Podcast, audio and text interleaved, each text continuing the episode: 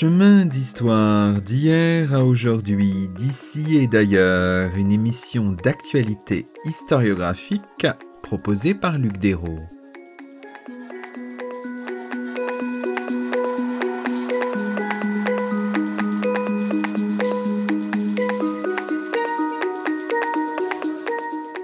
Bonjour à toutes et à tous, c'est le 72e numéro de nos chemins d'histoire, le 30e de la deuxième saison. Aujourd'hui, nous avons le plaisir d'accueillir à notre micro Stéphane Bourdin et Catherine Virlouvet. Catherine Virlouvet est professeure émérite d'histoire ancienne à Aix-Marseille Université et ancienne directrice de l'École française de Rome. Stéphane Bourdin est professeur d'histoire romaine à l'Université Lumière Lyon 2. Ils sont les co-auteurs d'un ouvrage intitulé Rome, naissance d'un empire, de Romulus à Pompée, 753-70 avant Jésus-Christ, un ouvrage paru chez Belin dans la collection Mondes anciens, dirigée par Joël Cornette.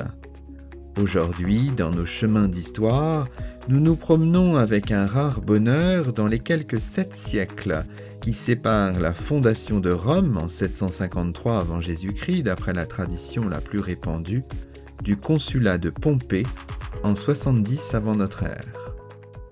Bonjour Catherine Virlouvet. Bonjour. Bonjour Stéphane Bourdin. Bonjour. Alors, nous évoquons aujourd'hui ce, un volume, un somptueux volume qui s'appelle Rome, naissance d'un empire de Romulus à Pompée 753-70 avant Jésus-Christ. C'est un volume qui s'inscrit, Catherine Virlouvet, dans une série, trois volumes consacrés à l'histoire de Rome. Les euh, deux premiers par ordre de sortie hein, sont parus en 2018 et en 2019. Et le premier, dans l'ordre chronologique, finalement, vient en dernier livré là, tout juste à la fin du mois d'avril 2021. Euh, Donc, il faut inscrire toute cette histoire dans, la série. Je, pense que c'est important de le faire. Oui, tout à fait. Et c'est une histoire de longue haleine, puisque pratiquement, euh, ça va faire presque dix ans qu'on a commencé à parler de cette entreprise avec Joël Cornette. Euh, voilà, Joël Cornette m'a demandé si je voulais me charger de diriger ces trois volumes, et puis que ensuite on a rencontré Marie-Claude Brossolette qui, euh, aux éditions Belin, s'occupait euh, de cette collection et qui a voulu cette, la richesse de, ces volumes iconographiques et cartographiques. Et de fait, on avait imaginé un triptyque avec des coupures euh, chronologiques, disons, qui ne correspondaient pas aux coupures, euh, je dirais, euh, habituelles qu'on a l'habitude de voir dans notre enseignement de l'histoire romaine, puisque nous tronquons un bout de République, nous arrêtons ce premier volume qui est paru après. Alors, pourquoi est-ce que ce premier volume chronologiquement est paru après les deux autres? Ce sont juste, disons, des contingences de temps de travail. Il se trouve que euh, les deux auteurs de ce premier volume, Stéphane Bourdin et moi-même, nous avons été très occupés ces dernières années. Stéphane continue à l'être énormément d'ailleurs. Donc nous avons été un peu plus lents à terminer voilà, les, volumes sont sortis un peu dans un ordre dispersé, mais l'essentiel c'est à la fin d'avoir le triptyque. Et donc cette coupure, la fin du premier volume qui vient de paraître se termine donc en 70 avant Jésus-Christ. Le second en 212 après Jésus-Christ. C'est une coupure qui en fait prend pour fil rouge effectivement le développement du statut de citoyen romain euh, dans euh, les territoires conquis par Rome. 70 avant Jésus-Christ, c'est le premier recensement qui va prendre en compte tous les Italiens libres qui ont obtenu la citoyenneté romaine euh, une quinzaine d'années auparavant, après une guerre d'ailleurs qu'ils ont dû mener contre les Romains. Et puis 212 après Jésus-Christ, c'était l'édit de Caracalla qui donnait la citoyenneté romaine à tous les hommes libres de l'Empire. Et donc, l'idée euh, de départ, il faut trouver un fil rouge, euh, c'était de nous dire, euh, voilà, cet empire, il a résisté tant de siècles, il a été, c'est un empire durable, on va dire. Qu'est-ce qui peut expliquer cette durabilité?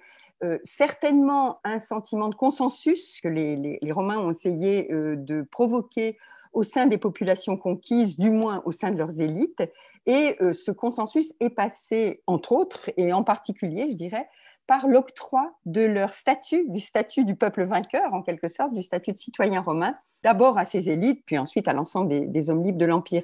Donc c'était un facteur d'explication qui nous a conduit à diviser, euh, à faire cette division.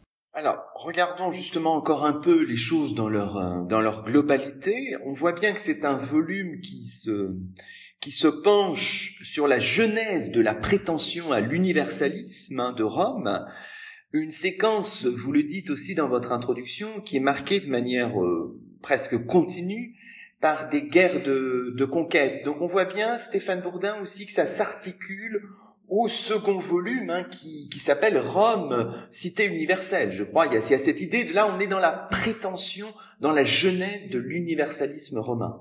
On a un peu l'impression quand même que, que Rome s'est lancé dans un mouvement d'expansion continue et que ce, ce mouvement de conquête est très précoce et commence dès, euh, l'époque royale. Le récit des, règnes des premiers rois met l'accent, alors qui est fictif bien sûr, mais met l'accent quand même sur cette idée d'un développement de la ville par absorption des, centres euh, du Latium. Et ce mouvement qui est impulsé dès le règne de Romulus se poursuit finalement jusqu'à l'époque impériale. Et donc on voit le territoire de Rome qui, qui s'agrandit par, euh, par auréoles successives, depuis euh, d'abord dans le Latium, ensuite vers l'Italie centrale, la Cisalpine et progressivement l'adjonction des, des, des, provinces. Et donc c'est un phénomène qui va durer jusqu'en 117 après Jésus-Christ. Alors, ce qui est quand même saisissant, hein, Catherine Virlouvet, et il faut souligner d'emblée l'importance des cartes, c'est l'extension en fait. On ne le dit peut-être pas assez finalement. Rome passe durant d'une cité dominant son territoire alentour à celui d'une capitale qui contrôle des espaces étendus sur des milliers de kilomètres.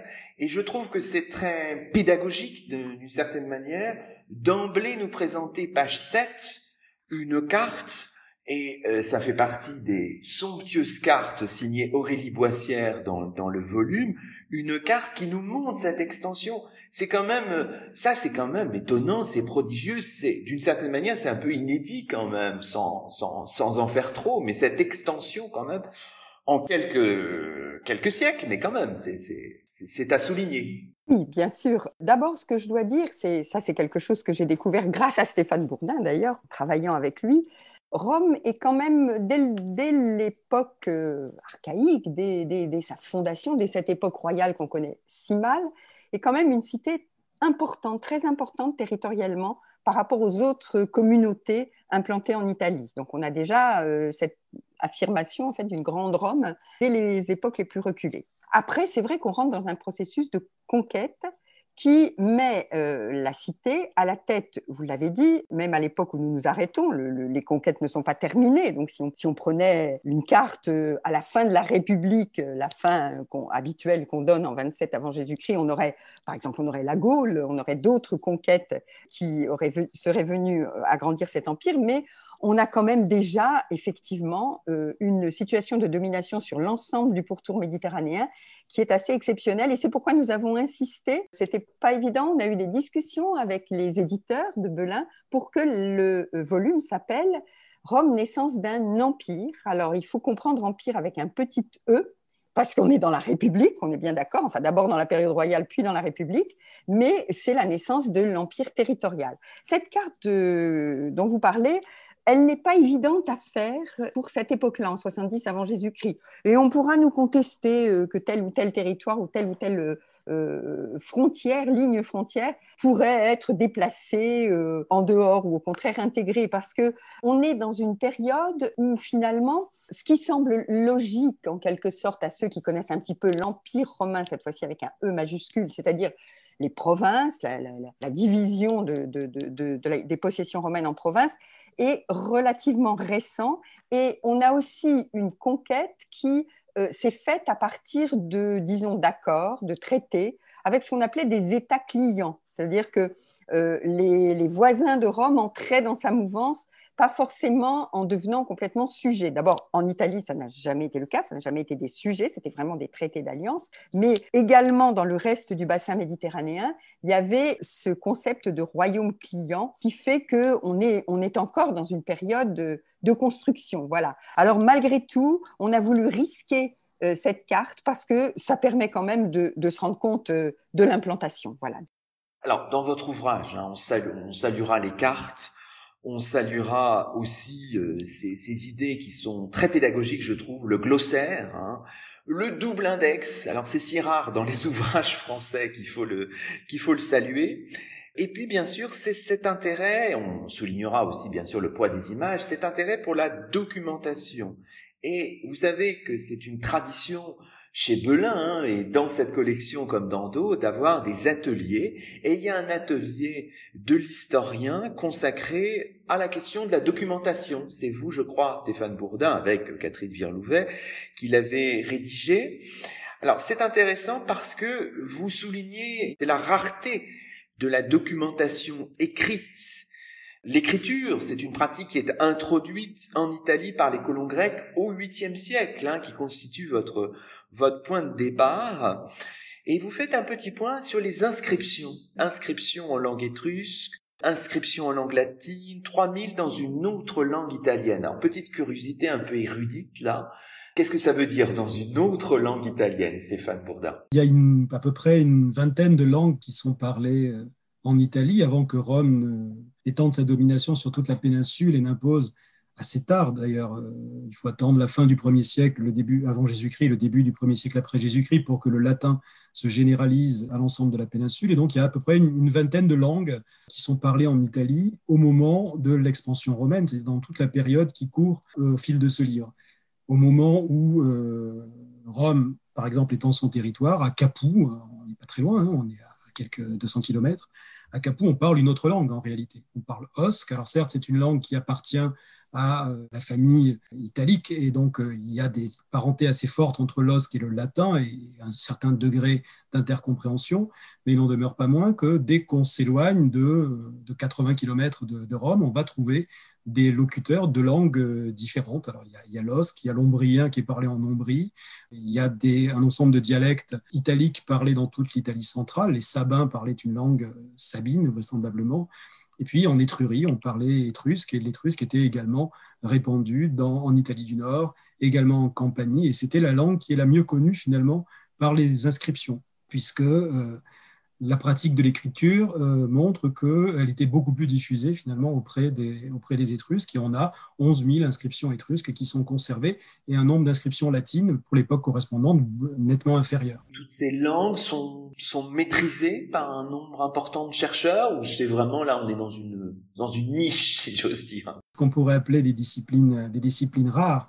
Mais un des enjeux euh, qui est illustré par ce livre aussi, c'est de... Euh, de montrer qu'il est possible néanmoins de s'approprier cette documentation et de la réintroduire dans un raisonnement de nature historique. Pendant très longtemps, on s'est contenté bien sûr d'une étude purement épigraphique et linguistique de ces inscriptions. Or, il faut les traiter et utiliser leur contenu comme des documents historiques que l'on peut utiliser en parallèle à la documentation latine. Et donc, on a parfois un contrepoint euh, euh, de ce que nous disent les sources latines parce qu'on peut approcher par ces inscriptions non latines d'une certaine manière, le regard des, le regard des autres. Alors, dans cet atelier de, de l'historien consacré aux sources, Stéphane Bourdin, vous soulignez en fait le, les débats qui existent fondamentalement, vous dites, depuis le XVIIe siècle. Dès le XVIIe siècle, les historiens, les chercheurs, les curieux ont compris qu'en fait on avait très peu de sources sur les premiers siècles de l'histoire de Rome et que ces premiers siècles étaient racontés en fait par des sources bien postérieures et euh, étaient érigés au rang de, de mythes souvent. Vous soulignez le débat qui structure la pensée historiographique et qui est continu d'une certaine manière, si j'ai bien compris, entre ceux qui sont hyper critiques, qui disent que finalement on ne connaît, on ne peut pas connaître cette histoire, et ceux qui quand même accordent une certaine foi à des sources plus récentes, ce sont les fidéistes, qui disent, bah non, on peut quand même raconter cette histoire. J'étais très sensible à l'œuvre de Louis de Beaufort, hein, originaire d'une famille émigrée après la révocation de l'édit de Nantes, vous dites, et qui a rédigé cette dissertation sur l'incertitude des cinq premiers siècles de l'histoire romaine. Ça date de 1738. Stéphane Bourdin, mais finalement, euh, c'est un peu encore, avec tout un tas de précautions, bien sûr, d'actualité ce débat, il continue. Le raisonnement de Beaufort est tout à fait, tout à fait moderne, en réalité.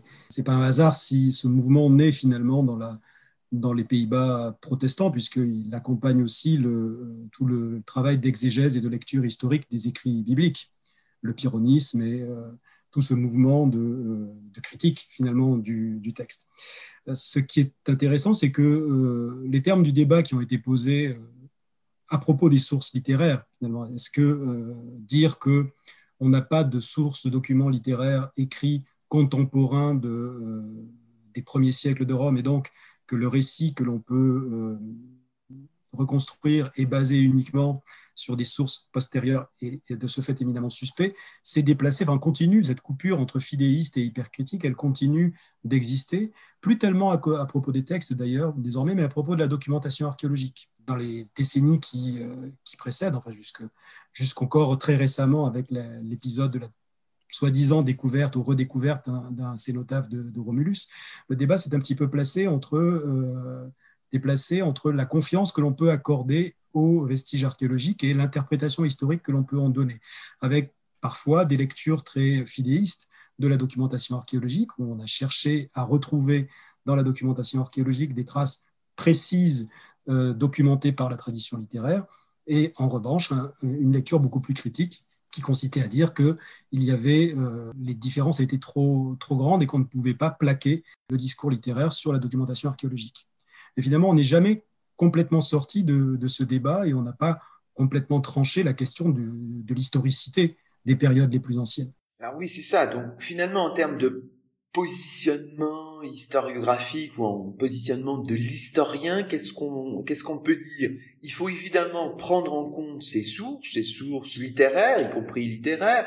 Il faut analyser par exemple le texte aussi de de Tite-Live, qui est si important, euh, qui a vécu au tournant euh, du premier siècle avant et du premier siècle après, mais qui est si important pour la compréhension quand même des origines il faut l'interroger avec un, luxe de précaution et vous dites aussi en s'appuyant sur l'importance des humanités numériques aujourd'hui, on arrive à réunir des mosaïques de textes, à faire des, des recherches, à interroger une mosaïque documentaire. Et voilà, ça nous permet le croisement des sources finalement, ça nous permet de, donner du sens à cette histoire-là, Stéphane Bourdin.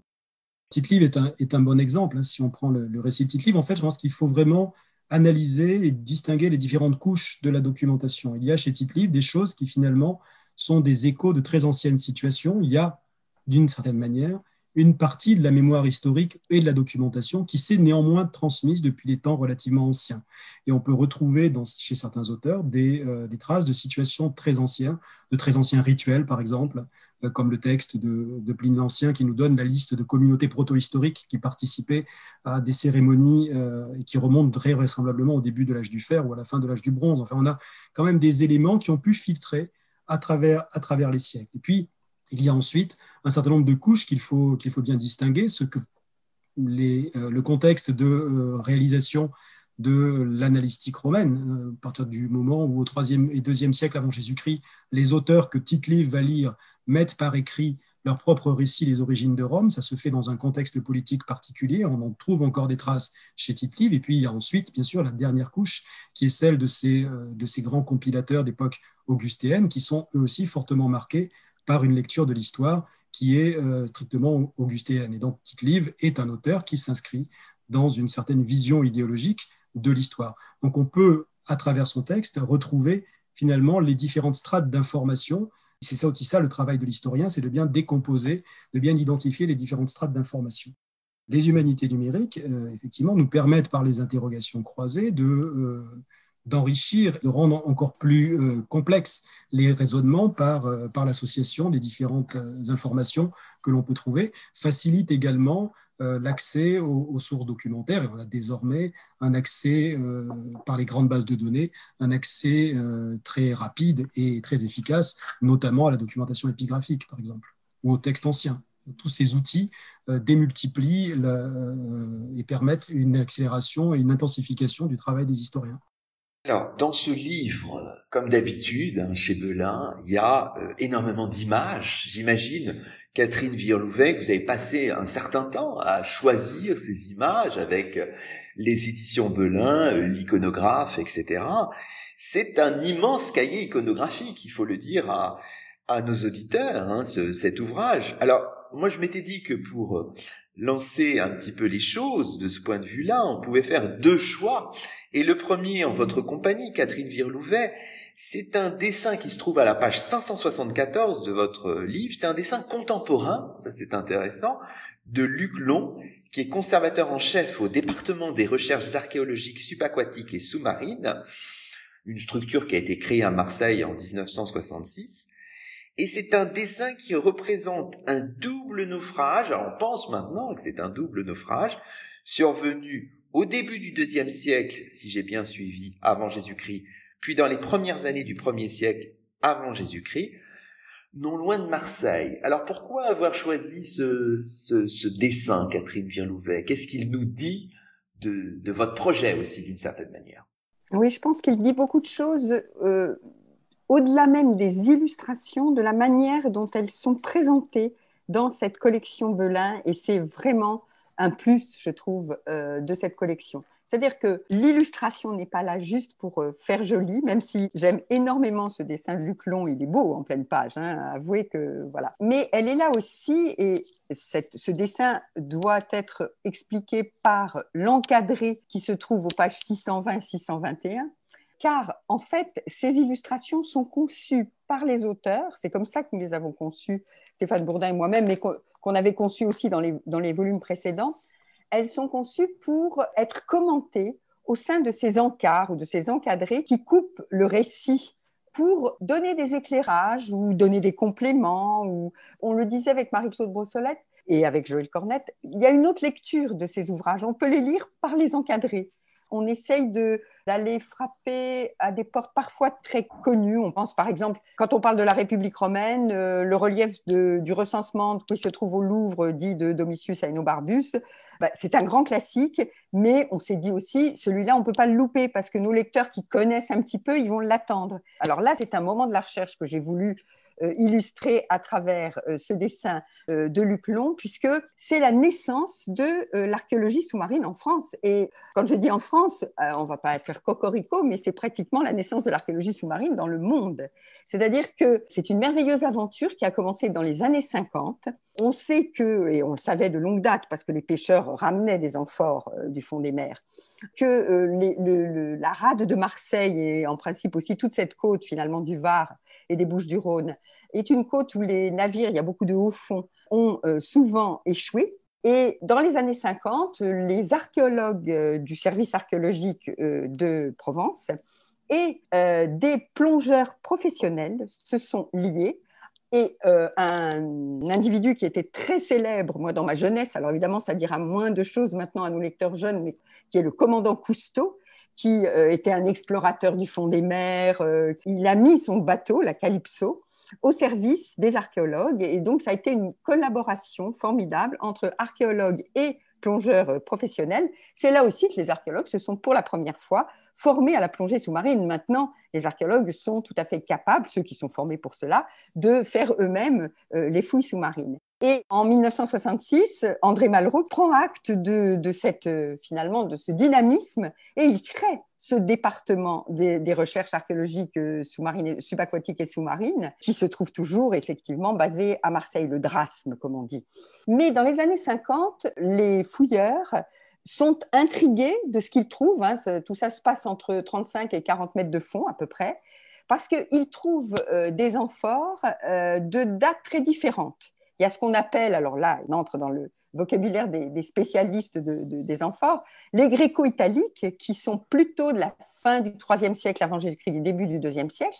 Et puis, il y a des amphores qui ont effectivement un siècle de moins, en quelque sorte, qui sont plutôt de la fin du deuxième, du début du premier, les Dressel 1, ces termes sont des termes techniques qui sont donnés en fonction des noms, d'ailleurs souvent des savants qui, euh, à la fin du 19e, au début du 20e siècle, ont classifié ces amphores. Et donc, on a un navire qui a une cargaison, enfin, on pense à l'époque, euh, vraiment très hétérogène. Si bien que, d'ailleurs, dès les années 50, certains disent, mais est-ce qu'il n'y en aurait pas deux? Et puis, finalement, la publication du début des années 60 conclut qu'il y a un navire qu'un cas, ils arrivent à essayer de dire qu'il n'y a qu'un seul navire. Et c'est dans les années 80 que Luc Long reprend euh, les carnets, parce que ce qui est très important, c'est que les archéologues ont tenu des carnets, d'ailleurs dans lesquels on a des dessins du commandant Cousteau lui-même, hein, j'en mets un aussi, euh, page 621. Et euh, là, en reprenant les carnets, en reprenant le matériel, en reprenant les études, hein, l'archéologie, c'est aussi, ça peut aussi laisser des traces et on peut revenir sur ce qu'on a dit. Luc Long conclut, et à mon avis de manière euh, assez certaine, c'est pour ça que j'ai mis ce dessin, au fait qu'on est dans un passage où il y a un haut fond, donc dans un passage dangereux, hein, ça, ferme la rade de Marseille, l'îlot du, Grand Congloué, c'est près de euh, l'île de Rioux, enfin voilà, et que certainement il y a deux navires qui euh, se sont échoués au même endroit, le second, donc avec des amphores plus récentes, venant recouvrir le premier. Voilà, c'est ce que j'ai voulu raconter dans cet encart, raconter un peu aussi la naissance de l'archéologie sous-marine en France. Alors, parmi les images, il y a de multiples choix saisissantes. Il y a aussi dans le chapitre 10, Stéphane Bourdin, chapitre qui est consacré à la religion, aux affaires religieuses. Il y a une photographie qui peut paraître impressionnante, mais vous me disiez avant qu'on ne débute l'enregistrement qu'il y en avait d'autres encore plus impressionnantes, une photographie d'ex-voto d'intestins et d'enfants en lange provenant de Tessenano à Vulci et datant du IVe siècle avant Jésus-Christ. À la page 548. Hein. Ça, c'est, il faut nous expliquer un petit peu le, les rituels autour de, enfin les pratiques, les rituels autour de ces questions-là, mais c'est un peu, c'est saisissant. Et là, c'est une image qui interpellera peut-être euh, vos lecteurs. Alors, il s'agit d'ex-voto, euh, ce qu'on appelle des ex-voto anatomiques, c'est-à-dire des offrandes finalement qui étaient déposées dans les dans les sanctuaires, probablement en remerciement d'une guérison, soit pour obtenir une guérison, soit plus vraisemblablement après une guérison obtenue, pour remercier la, divinité qui avait permis cette guérison.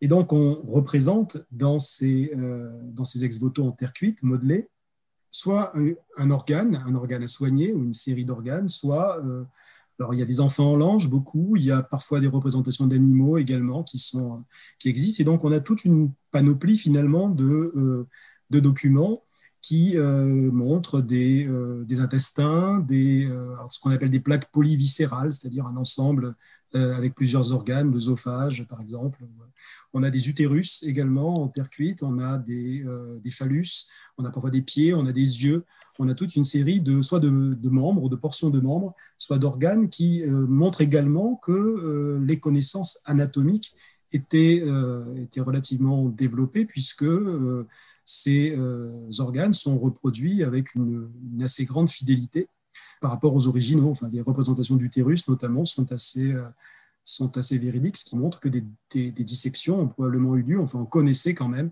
euh, l'apparence de ces organes euh, dont on a reproduit la forme dans, euh, dans la terre cuite. C'est un phénomène qui apparaît plutôt au IVe siècle et qu'on va suivre encore au IIIe et, au IIe siècle, et puis ensuite qui va se répandre un peu. On a des ex-voto anatomiques en Gaule notamment au début, de, au tournant de l'ère, enfin au premier siècle avant et premier siècle après Jésus-Christ.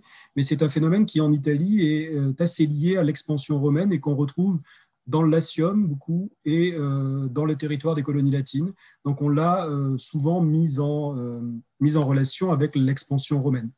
Ce type de pratique thérapeutique, ce type de pratique rituelle dans les sanctuaires est lié chronologiquement à la conquête romaine en Italie.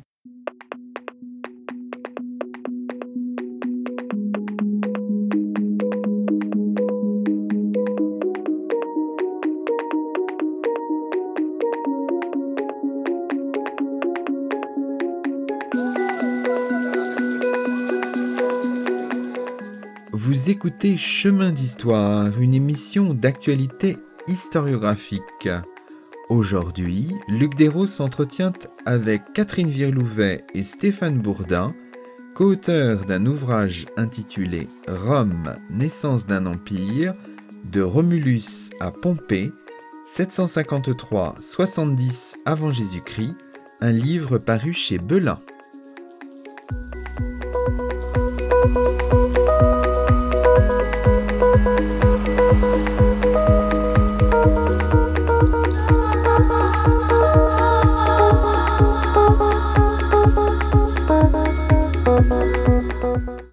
Je vous propose maintenant, peut-être dans la deuxième partie de notre émission, c'est de revenir sur quelques éléments saillants de, de votre livre.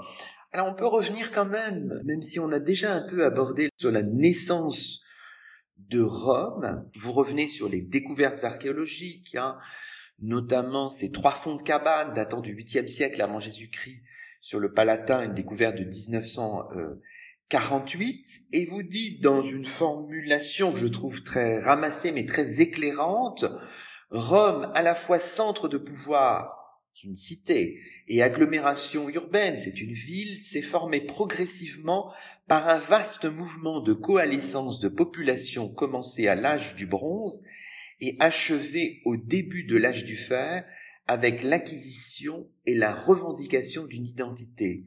Et ça, cette formulation qui est complexe d'une certaine manière, c'est le produit d'une réflexion à la fois sur les données, à partir des données archéologiques, et à partir de ces mythes, avec des fonds mythologiques d'origine d'ailleurs diverses, hein, un fond mythologique italien, des récits grecs, qui fusionnent finalement dans l'Énéide de Virgile. Et on retrouve un peu cette image que vous disiez tout à l'heure, un peu, on est dans la géologie là, des sédimentations, enfin voilà. Stéphane Bourdin. Effectivement, dans, dans la sédimentation. Alors l'Énéide de Virgile a, d'immenses qualités. Peut-être un défaut aussi, c'est qu'elle a parfois recouvert un peu euh, de son prestige, notamment les traditions plus anciennes. Et donc la dernière lecture, qui est celle de, Virgile, c'est parfois imposée alors qu'il y a toute une série de traditions contradictoires qui, qui sont antérieures. La, difficulté, c'est euh, finalement de, comprendre à partir de quel moment existe une, cité, c'est-à-dire une organisation politique qui a conscience d'elle-même et qui se revendique comme, euh, telle.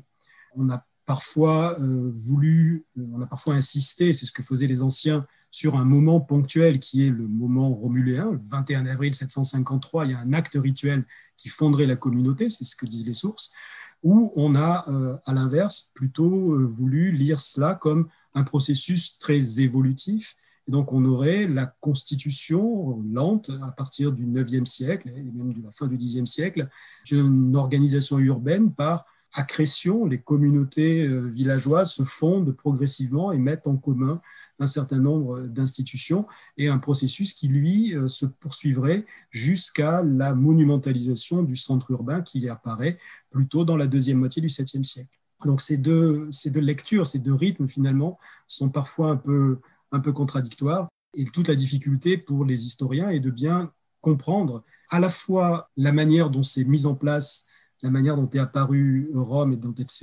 s'est structurée, et également ce qui s'est réellement passé que veut dire qu'est le moment euh, romuléen? C'est le milieu du 8e siècle, le moment où on trouve ces cabanes justement sur le Palatin, le moment où les auteurs antiques racontent que Romulus a fondé la ville. Qu'est-ce qui s'est réellement passé? Très probablement, enfin en tout cas l'hypothèse qui est un peu défendue dans ce livre, c'est que plus que la monumentalisation de la ville, l'élément important, c'est la mise en place d'un pouvoir de type royal. C'est ça qui marque l'apparition finalement de Rome en tant que cité dans le milieu du 8e siècle. Il y a plusieurs pages sur ce ce romuléen. Et puis aussi, en lisant votre ouvrage, Stéphane Bourdin, on voit aussi le rôle, l'importance du sixième siècle, la grande Rome des Tarquins. La grande Rome, Catherine Virlouvet le disait tout à l'heure, il faut le prendre au sens propre, hein, c'est-à-dire c'est une cité qui est de grande taille, hein, 426 hectares au, sixième siècle, période qui est structurante hein, vraiment dans, dans l'histoire de Rome, c'est peut-être un des acquis, je ne sais pas, de, l'historiographie de ces dernières décennies, peut-être, disons. Oui, alors la formule, la grande Rome des Tarquins, elle est déjà, elle est déjà forgée au XIXe siècle par euh, Giorgio Pasquale. donc c'est une idée qui court depuis longtemps et qui était déjà traduite dans l'historiographie traditionnelle, puisque les sources antiques elles-mêmes avaient conscience de l'importance de cette phase de la monarchie étrusque à Rome cette Rome du VIe siècle est effectivement une cité qui est, hors norme, hein, dont les dimensions sont exceptionnelles. C'est la plus grande agglomération d'Italie et une des plus grandes agglomérations du monde antique et ça le restera euh, durant toute euh, son histoire. Et Rome est également une cité extrêmement connectée. Ce n'est pas du tout un monde isolé, c'est une cité qui, dès euh, le VIe siècle et même avant, est en contact avec les cités grecques, avec les populations, les navigateurs phéniciens, et qui est au centre d'un réseau et de connexion à l'échelle méditerranéenne dès cette époque-là. Donc il y a toute une série de déplacements de population, euh, d'artisans qui viennent s'installer à Rome de réseaux commerciaux qui se mettent en place et bien sûr d'influences culturelles également qui existent dès cette époque. Rome est vraiment une cité à dimension méditerranéenne déjà, ou très projetée vers le monde méditerranéen dès cette époque archaïque. Alors, un autre point saillant de votre ouvrage, évidemment, on le disait tout à l'heure, hein, c'est cette idée de période de conquête, cette extraordinaire expansion. Hein. Et c'est un processus, là encore, on le disait, mais il faut le souligner, non linéaire. Il y a des périodes de difficulté. On peut même dire sans doute, Stéphane Bourdin, de repli au 5e siècle avant Jésus-Christ notamment. Bien sûr, ça passe par la conquête de l'Italie au 4e, 3e siècle essentiellement. La citoyenneté romaine est octroyée aux hommes libres d'Italie en 90-89. Évidemment, vous posez la question qui, qui structure d'ailleurs, qui structure un peu l'ouvrage, la question de l'impérialisme. Les deux premières guerres puniques, je rappelle pour les auditeurs qui l'auraient oublié, hein, c'est entre 264 et 241 pour la première, entre 218 et 202, 201 pour la deuxième. Les deux premières guerres puniques marquent-elles le début de l'impérialisme romain? Est-ce qu'on peut dire les choses comme ça? Peut-être d'abord Stéphane Bourdin je pense qu'elle marque plutôt un tournant euh, dans l'impérialisme, un changement d'échelle. L'impérialisme se manifeste en réalité dès le, dès le IVe siècle, au moment de la conquête de l'Italie euh, et de la soumission de l'Italie. Et euh, avec les guerres puniques, on, a un, on assiste plutôt à un changement d'échelle, ce que Polybe avait lui-même avait lui-même clairement perçu. Désormais, Rome se, se, tourne vers le monde méditerranéen dans son ensemble et n'est plus cantonné aux limites relativement étroites de la péninsule. Pour revenir à ce que vous, ce que vous disiez sur ce mouvement impérialiste, finalement, oui, il y a eu peut-être des, replis. Le 5e siècle est un moment de, plus que de repli, finalement, un moment d'arrêt. Il n'y a jamais eu de recul, finalement, dans ce mouvement d'expansion. Il y a eu parfois des phases d'accélération, des phases ou des phases d'arrêt, mais il n'y a jamais eu réellement de recul. Et ce qui frappe, finalement, c'est plutôt la constance de ce phénomène d'expansion qui, vraiment, depuis, euh, disons, 396 et même légèrement avant, jusqu'à l'époque impériale, n'a jamais cessé de, euh, de, se manifester, avec la mise en place et l'élaboration par Rome d'outils politiques extrêmement euh, habiles, que sont les municipes, par exemple, cette idée d'incorporer les communautés euh, vaincues dans, son propre, dans sa propre cité en donnant la citoyenneté ou citoyenneté amoindrie sans droit de vote aux populations vaincues, qui fait que Rome, très vite, va dilater les dimensions de sa cité à celles de la péninsule. Et le processus s'achève avec euh, le recensement de la guerre sociale et puis le recensement de, 70 euh, dans le volume, notamment pour ça, qui montre que c'est le moment où Rome a finalement étendu les limites de sa cité à celles de la péninsule. Ce qui lui donne énormément d'avantages, mais qui est un phénomène assez inédit finalement dans l'histoire, euh, dans l'histoire et qui assure aussi Rome de qui assure l'Empire romain, cette construction politique d'une certaine durabilité. Alors oui, c'est intéressant ces phénomènes d'accélération parce que vous le mesurez aussi, euh, Catherine Virlouvet, dans un de, de, vos chapitres. Vous dites si Rome sort exsangue de la euh, deuxième guerre punique, la reprise est rapide. En moins de 70 ans, Rome et ses alliés conquièrent un empire méditerranéen avec une politique qui est là de plus en plus peut-être, je ne sais pas si on peut dire les choses comme ça, de plus en plus agressive un petit peu vis-à-vis de, des autres. D'abord, le terme impérialisme me gêne toujours un petit peu parce qu'il est peut-être un peu pollué aussi par euh, l'historiographie plus récente, hein, l'historiographie du 19e et du 20e siècle. Et surtout, bien sûr, euh, ce qui frappe, et je rejoins tout à fait ce que vient de dire Stéphane, euh, c'est cette expansion en continu avec des moments peut-être d'arrêt, mais j'avais toujours tendance à dire à mes étudiants, rien n'était écrit là-haut, comme aurait dit Jacques le Fataliste. C'est-à-dire qu'il y a quand même eu débat au sein de la classe politique. Et c'est justement dans cet après-seconde guerre punique qu'on le perçoit bien, ce débat, à travers nos sources. Parce que les guerres puniques, en quelque sorte, il y a là, de la part des Romains, je crois qu'elles ne sont pas remises en cause, il n'y a pas de, débat à l'intérieur de la classe politique parce qu'il y a l'impression qu'il faut se défendre en quelque sorte, que c'est la survie de Rome même qui en dépend.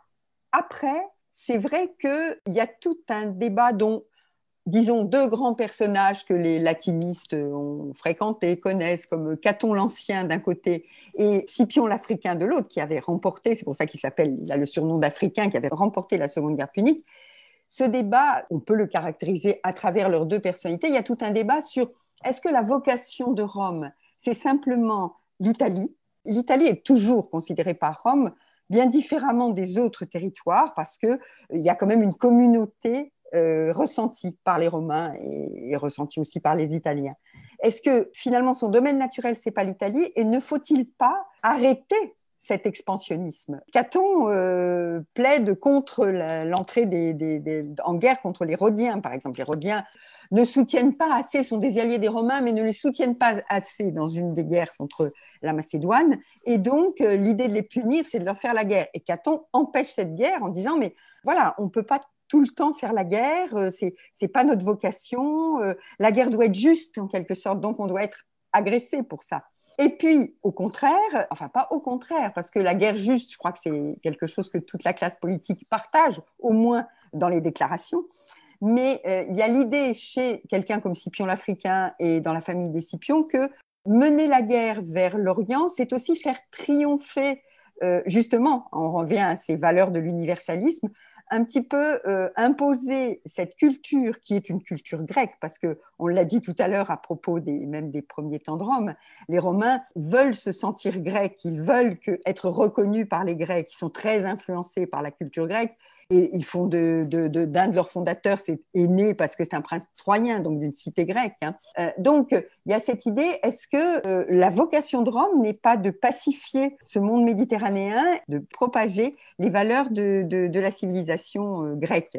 Et donc, il y, a tout ce débat. Il faut pas croire que ça se fait sans, que les Romains eux-mêmes ne se posent des questions. Et puis, il y a le peuple derrière aussi. La, la guerre, doit être voté par le peuple. Hein. Il faut aussi faire adhérer le peuple à cette guerre incessante. Et on a quelques témoignages chez par exemple, de moments où le peuple ne veut pas euh, voter la guerre et euh, les sénateurs, les magistrats sont forcés dans des assemblées informelles de le convaincre, par exemple en lui montrant que si on ne va pas faire la guerre à la Macédoine, on risque de se retrouver menacé de nouveau sur le territoire de l'Italie. C'est le traumatisme d'Hannibal euh, de, la Seconde Guerre punique, donc envahissant le territoire de l'Italie.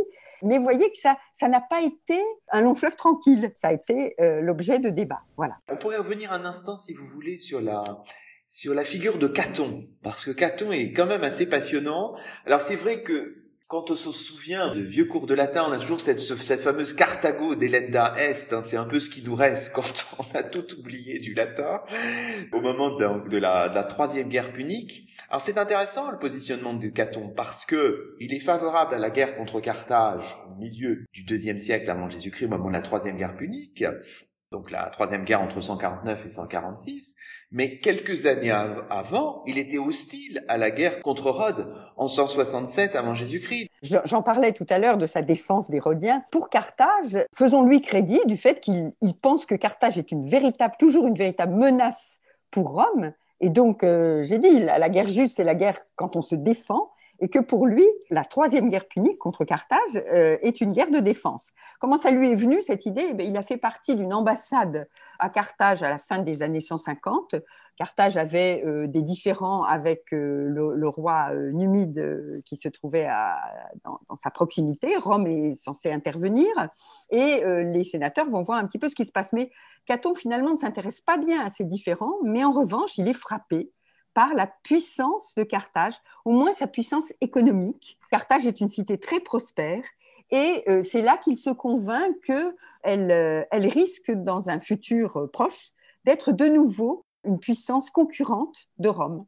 Et que, vous avez raison, ce Delenda Est Carthago, eh bien, à quoi ça tient? Ça tient au fait qu'il rentre de là complètement paniqué, j'exagère un peu, mais et sur ce, il est, âgé, il est très âgé. D'ailleurs, il ne verra pas la fin de la Troisième Guerre punique. Hein. Il verra son déclenchement, mais il ne verra pas sa fin. Il meurt avant 146. Il meurt en 149, je crois, l'année de son déclenchement, si je me souviens bien. Mais euh, dans les années précédentes, il a quand même du mal à convaincre justement les autres sénateurs, les magistrats de, cette entrée en guerre. Et donc, chaque fois qu'il prend la parole au Sénat, ce qui, ce qui caractérise les sénateurs, c'est qu'ils ont le droit, une fois qu'ils ont répondu à la question du jour posée par le magistrat, de mettre d'autres sujets à l'ordre du jour. Et comme il est très âgé, qu'il a été censeur, il est parmi les premiers à s'exprimer. Et à chaque fois, il dit à la fin, vous n'oubliez pas que je, prétends qu'il faut détruire Carthage, le Delenda Est Carthago, parce que c'était un petit peu euh. Mais je crois que lui-même était euh, convaincu de ce danger que pouvait représenter Carthage. alors les historiens le sont moins et tous les Romains ne l'étaient pas. Et c'est pas la, destruction de Carthage euh, euh, entre 149 et 146, au moment même où Corinthe aussi était rasée, euh, marque un tournant dans l'expansionnisme romain. Le moment où vous avez parlé tout à l'heure de, justement de cet, aspect agressif finalement de la politique de Rome, bah, elle, a, atteint son apogée à ce moment-là, disons, entre euh, la fin de la guerre contre Persée, entre les années, le début des années 160 euh, et, le milieu des années 140. C'est vraiment un moment où on a l'impression, effectivement, euh, d'une politique de, conquête systématique et de conquête en rasant les villes au sol, en, pillant les œuvres d'art. Enfin, c'est un moment très dur de la conquête. La conquête romaine n'a pas toujours pris cette face-là, mais là, on est dans une phase très dure de conquête. Dans le dernier moment de notre émission, on peut insister sur les conséquences de ces conquêtes. Alors, dans les conséquences, il y a les réorganisations économiques sur lesquelles on ne va pas revenir, mais il y a un beau chapitre hein, sur, l'économie. Insistons peut-être pour terminer sur la conquête et son rôle dans l'évolution des institutions euh, et des pratiques politiques. Et vous dites, un des objectifs du livre, vous le dites d'emblée, c'est de mieux comprendre le régime que connaît Rome entre 509 et 27 avant Jésus-Christ, le régime qu'on appelle, et c'est à l'origine sans doute de tout un tas de malentendus, la République. Hein. Euh, le début de la Respublica Libera, c'est en 509 avant Jésus-Christ. Alors, s'agit-il, Stéphane Bourdin, d'une révolution? À un moment, vous, vous utilisez l'expression avec un point d'interrogation, je crois. Alors le phénomène est assez, est assez complexe en réalité. Il s'est passé quelque chose en 509, ça on, en est, on est sûr. En 509 ou, euh, ou peu, peu, avant ou peu après, enfin en gros à la fin du, à la fin du VIe siècle. C'est plus qu'une révolution, c'est un, en tout cas, c'est pas une révolution telle que nous l'ont présenté les, auteurs anciens. Enfin, tout le, le récit euh, le viol de Lucrèce, euh, le comportement de Brutus et toutes les aventures euh, diverses et variées qui étaient mises en avant. Bien sûr, tout ça, c'est euh, en grande partie inventé. En revanche, ce qui est, ce qui s'est réellement passé, c'est que à partir d'un certain moment, les élites patriciennes, les grandes familles patriciennes, se sont émancipées du pouvoir, du pouvoir royal, du, de la, du personnage qui était en quelque sorte au centre de la vie politique et qui servait d'arbitre un peu entre les ambitions de ces grandes familles aristocratiques. Donc cette révolution de 509, c'est finalement le moment où les grandes familles patriciennes se libèrent euh, du pouvoir royal et vont réorganiser le régime en se répartissant entre elles les différentes attributions du pouvoir politique et les différents sacerdoces. C'est plutôt comme ça que, euh, que je me représente finalement la révolution. Euh, ces grandes familles existaient à l'époque royale, elles étaient soumises à un pouvoir royal qui est devenu de plus en plus autoritaire. Très clairement, la, monarchie du, VIe siècle est quand même beaucoup plus autoritaire et beaucoup plus efficace que celle des 8e et 7e siècles. Et donc, au début du VIe siècle, à la fin du VIe siècle, ce qui se passe, c'est plutôt euh, finalement l'affirmation de ce pouvoir patricien et ces familles patriciennes vont essayer ensuite de euh, se maintenir, en tout cas de maintenir l'exercice exclusif du pouvoir pour le groupe de familles qui, euh, qui a mis les mains dessus pendant à peu près, euh, à peu près un siècle et demi. Vous le soulignez, il y a, il y a des évolutions de quelle nature Tout commence avec l'émergence très progressive d'un autre groupe finalement au sein de la cité qui est la plèbe la plèbe se manifeste pour la première fois dans l'histoire au début du, du 5e siècle, avec la première sécession en 494, et puis va progressivement euh, affirmer ses, prétentions à un partage du pouvoir politique, et les patriciens refusent systématiquement l'ouverture politique. Donc toute une série de crises sont, euh, nécessaires, toute une série de conflits, il y aura plusieurs sécessions de la plèbe, il y a également l'épisode du, du décemvirat, lors duquel on essaie de mettre en place, en tout cas mettre par écrit le droit et de réformer également les institutions, jusqu'au moment où euh, la plèbe finit par imposer un compromis politique au milieu du IVe siècle seulement, en accédant enfin aux magistratures et en très progressivement obtenant de pouvoir partager d'abord les magistratures, ensuite les sacerdoces à parité avec les, euh, les patriciens, avec cette élite qui s'était réservée à l'origine l'exercice exclusif du pouvoir. Donc il y a une conquête progressive de l'égalité politique, on peut dire les choses comme ça. Pendant à peu près 150 ans, oui. Alors, dans, dans cette chronologie, Catherine Virlouvet, il y a un moment important, on y faisait allusion à l'instant, c'est la première mise par écrit du droit romain, la loi ou les lois, peut-être faut-il dire, des douze tables, donc dix lois gravées sur des tables de bronze en 451, deux lois en 450 avant Jésus-Christ. Vous dites, c'est une étape essentielle dans la construction de la Res Publica, pour reconstituer ces lois dont on n'a que quelques fragments, c'est très difficile. Vous dites c'est un travail de Romain, hein, en utilisant ce jeu de mots. Et là, il faut saluer, vous le faites, le travail de Michel Imbert, qui a essayé de retrouver tous les fragments des lois des douze tables qu'on possède, donc identifiant 230 références explicites qui permettent d'identifier 106 dispositions. C'est le travail, je crois, quasiment de toute une vie qui a été publié euh, aux éditions de l'École française de Rome, École française de Rome que vous avez dirigée jusqu'à récemment, Catherine Virlouvet. Oui, alors cette loi des douze tables, elle est importante parce que auparavant, la loi n'étant pas écrite, en quelque sorte, elle, ne, disons, ça n'est pas un moment où on change la loi. Simplement, la loi, une fois qu'elle devient écrite, elle s'applique à tous. On est encore dans une période où les patriciens dominent. Stéphane vient de vous parler de cette conquête finalement de, l'égalité. Je voudrais revenir sur ce terme d'égalité parce que c'est l'égalité des riches plébéiens. Mais on est dans un moment où les patriciens dominent encore, au moment de la loi des douze tables, mais on est dans un moment où désormais la loi est supérieure aux magistrats, à ceux qui, à ceux qui la font appliquer. Et ça, c'est quand même effectivement une grande conquête en matière de, disons, de, de res publica libera. Et j'ai consacré effectivement un encadré à Michel Imbert pour reconnaître son travail. Je dois dire que là, on rejoint un petit peu ce que Stéphane nous disait tout à l'heure sur cette difficulté des sources. On rejoint l'atelier sur les sources. Euh, vous voyez, cette loi ne nous est connue qu'à travers des fragments. D'abord, elle nous est racontée effectivement dans les récits des historiens, mais on a l'impression aussi que des juristes, des penseurs comme Cicéron citent des fragments et lui, il a essayé de retrouver à travers ces textes beaucoup plus tardifs la réalité la plus proche possible de ce qu'elle devait être à ce moment-là, de ce, que, ce qui constituait euh, ces, ces, lois des douze tables. Oui, je voudrais revenir sur cette notion d'égalité politique qui me fait toujours un peu sursauter. Je voudrais pas que nos auditeurs prennent la République pour une démocratie. Même si il y a un rôle du peuple, il y a une dimension démocratique dans la République, mais euh, l'égalité, elle est toute géométrique, disons. Et, le terme de plèbe prête certainement à confusion. Plèbe, pour nous maintenant, je ne sais pas si c'est d'ailleurs un terme très utilisé, mais enfin, la plèbe, c'est le bas peuple en quelque sorte. C'est un petit peu ce que c'est devenu. Alors que la plèbe, au départ, n'a pas de dimension sociale, c'est une dimension plutôt de statut juridique. Elle s'oppose aux patriciens. Les patriciens, donc, au départ, disent qu'ils sont descendants des familles qui aidaient les rois et ils doivent pour cela conserver, disons, euh, le monopole de la politique, des, des, magistratures, du Sénat, etc.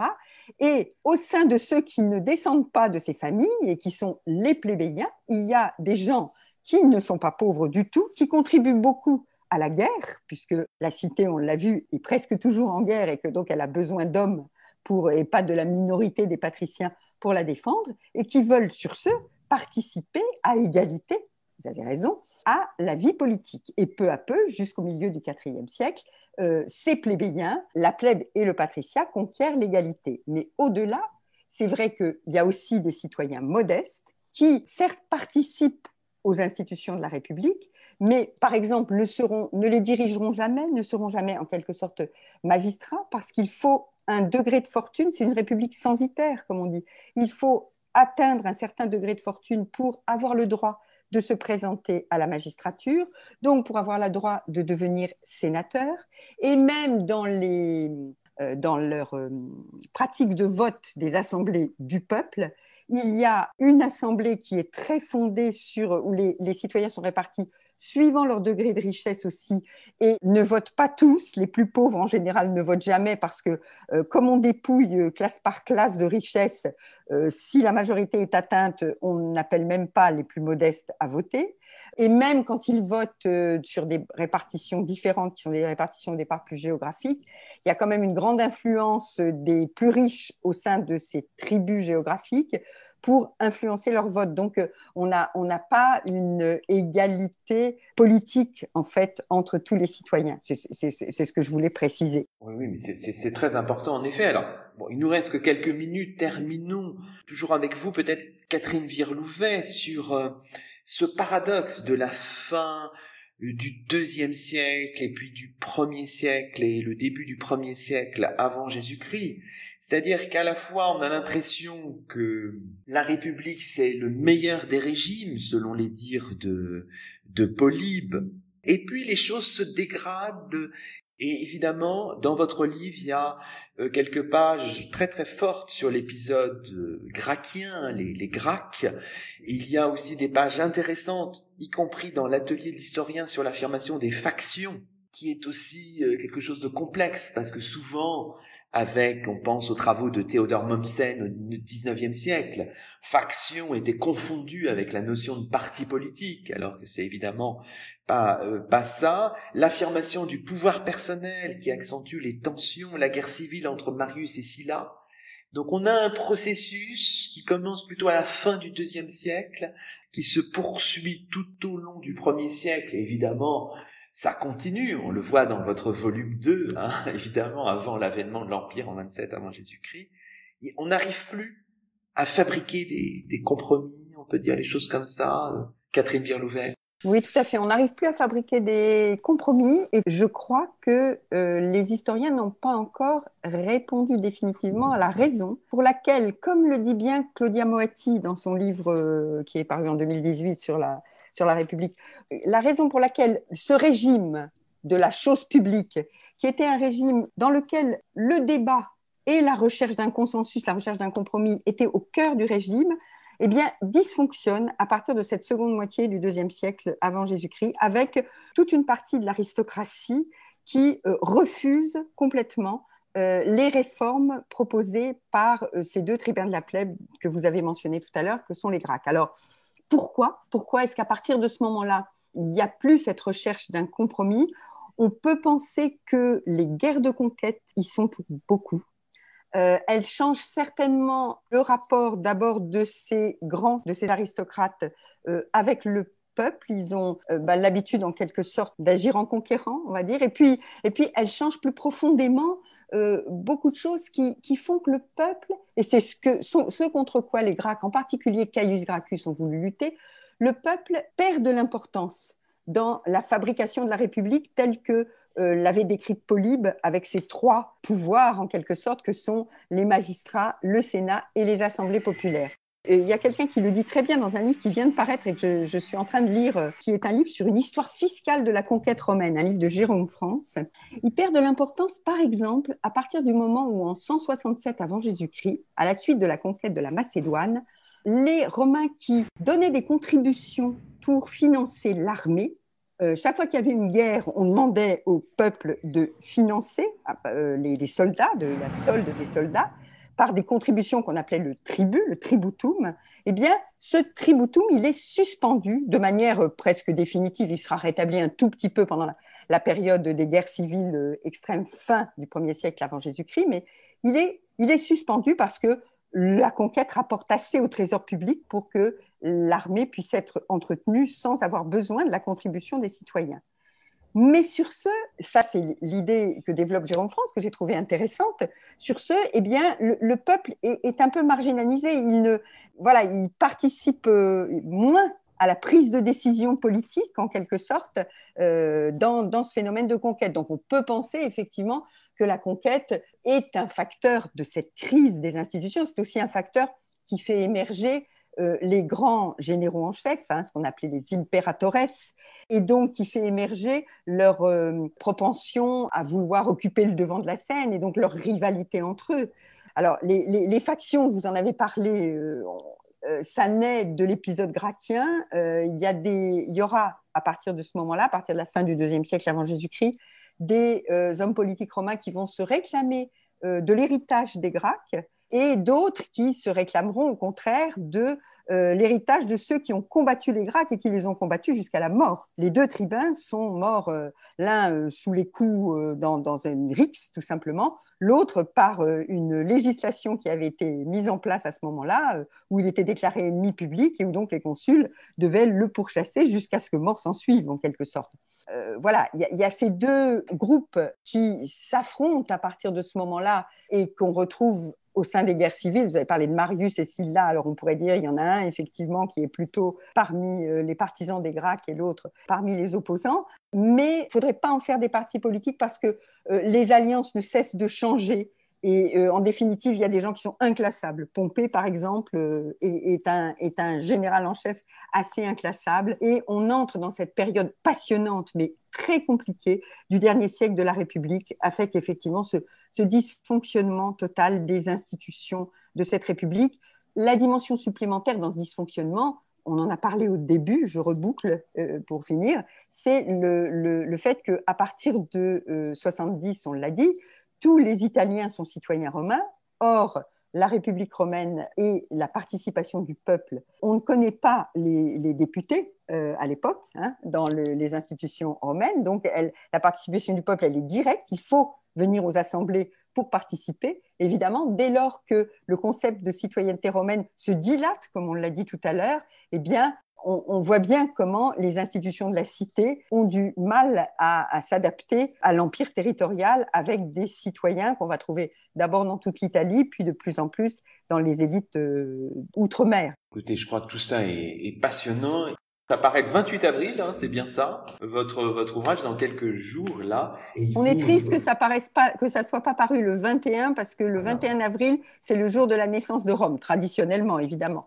ça aurait été beau, mais bon, c'est le 28, c'est pas mal. Donc maintenant, ça y est, on peut avoir non seulement ce volume, mais toute la série. Un grand merci à vous. Merci. C'est ainsi que se termine le 72e numéro de nos chemins d'histoire, le 30e de la deuxième saison. Aujourd'hui, nous étions en compagnie de Catherine Virlouvet, professeure émérite à Aix-Marseille Université, et de Stéphane Bourdin, professeur à l'université Lumière Lyon 2. Et nous évoquions un magnifique ouvrage intitulé Rome, naissance d'un empire, de Romulus à Pompée, 753-70 avant Jésus-Christ, un livre paru chez Belin dans la collection Mondes Anciens. Toutes nos émissions sont disponibles sur la plateforme SoundCloud et sur le site chemin d'histoire avec un s à chemin.fr. À très vite pour un nouveau rendez-vous radiophonique. Que la force historienne soit avec vous.